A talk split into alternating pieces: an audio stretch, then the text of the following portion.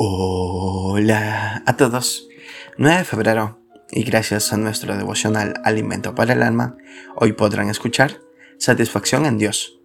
Lectura devocional sugerida es Éxodo capítulo 23, del verso 20 hasta el 33.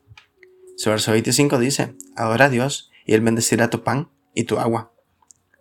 Un filósofo griego deambulaba un día por una calle comercial muy frecuentada. Al final, parece haber suspirado aliviado diciendo, qué bien que existen tantas cosas que no necesito. El mundo está lleno de cosas bellas, que no se precisan.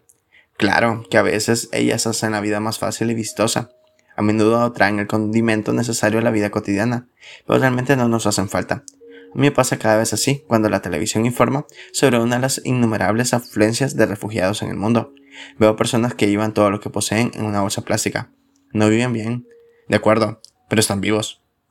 El poeta Matías Claudio escribió hace ya casi 200 años, porque todo el dinero y todo lo bueno brindan muchas cosas, pero no pueden ofrecer salud, sueño y esperanza.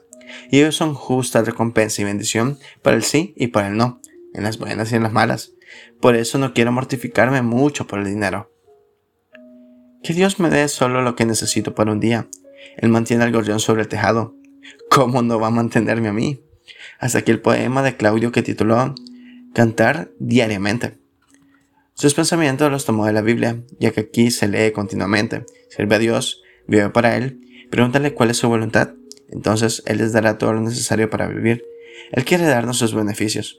Es decir, Él quiere convertir en verdaderos medios para vivir aquellas cosas por medio de las cuales que es verdaderamente satisfecho.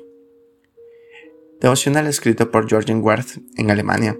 Conocer a Dios es suficiente y lo demás vendrá. Muchas gracias por escuchar.